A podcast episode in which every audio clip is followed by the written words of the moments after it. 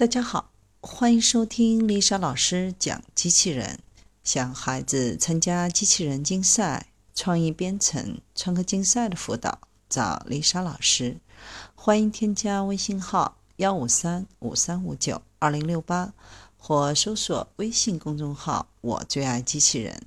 今天丽莎老师为大家分享的是能跑能跳还会骑平衡车的双足机器人卡西。自从阿特拉斯一骑绝尘之后，双足机器人领域除了波士顿动力，再也没有能与之分庭抗礼的团队了。大家或是看着阿特拉斯的背影黯然神伤，或者看着自己手中的双足机器人更加黯然神伤。但是，这从来都没有阻止过大家探索双足机器人的激情。比如今天要为大家介绍的和阿特拉斯套路完全不同的开始机器人。开始来自俄勒冈州立大学，是继日本的双足机器人阿西莫机器人之后，另一只在知名度上排在阿特拉斯之后的明星腿足机器人。只是开始的腿和阿特拉斯的腿很不一样。直观来看，它的膝盖是向后弯的。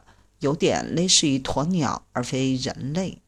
除了膝盖，开始还有类似鸟类的骨盆、髋部和金属的足。两条腿各有五个电机。开始的髋关节有三个自由度，可以前后左右摆动以及自转。所以，即便没有上半身，开始还是非常灵活的。开始看起来非常像鸵鸟。不是因为俄勒冈州立大学专门设计了一台仿生鸵鸟机器人，他们不想通过简单的模仿动物形态来进行模仿生，而是从动物的行为、动作、姿态来寻求设计灵感，如可以在地面上奔跑的鸟类，同时结合了上一代 Atrice 的优缺点进化而来。Atrice 的腿部结构设计是四连杆结构。某种程度上，将弹簧结构的惯性降到了最小，但是这种结构导致了内部的一个电机会阻碍另一个电机的运动，内部的电机之间浪费了许多的能量，反复开关，而不是用来做有用功。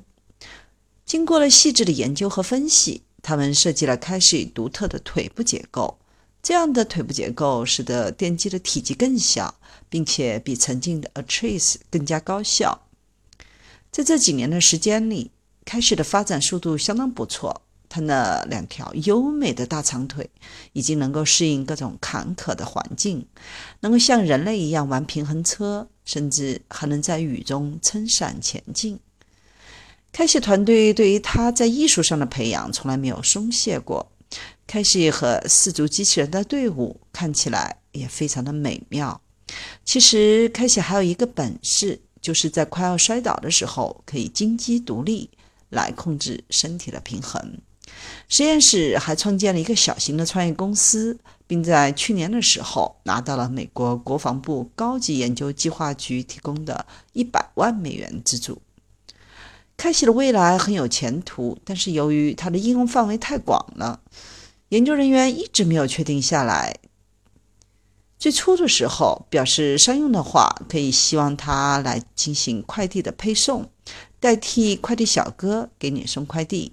但是因为开始的结构允许它能够更容易的跨过障碍和楼梯等复杂的环境，所以说研究人员和外界希望开始可以承担灾后的营救、搜索等任务。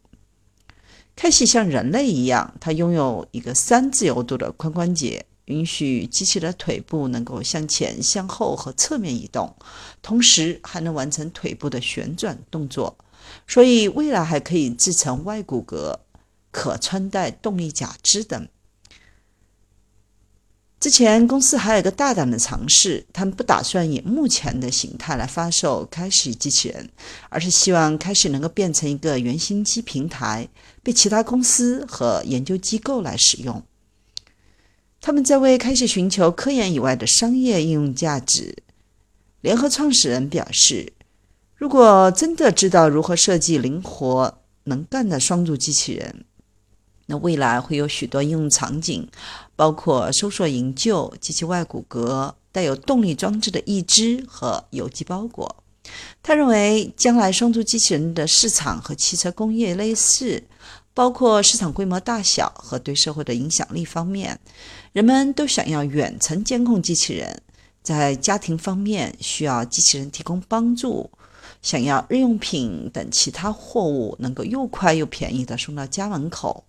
希望在贯穿整个生产制造过程当中，通过提升物流的效率，来显著降低货物的制造成本。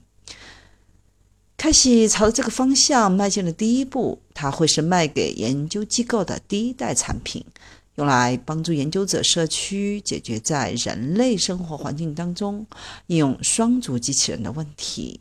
开启也会持续改进和发展，会将焦点放在产品本身。和商业客户的身上。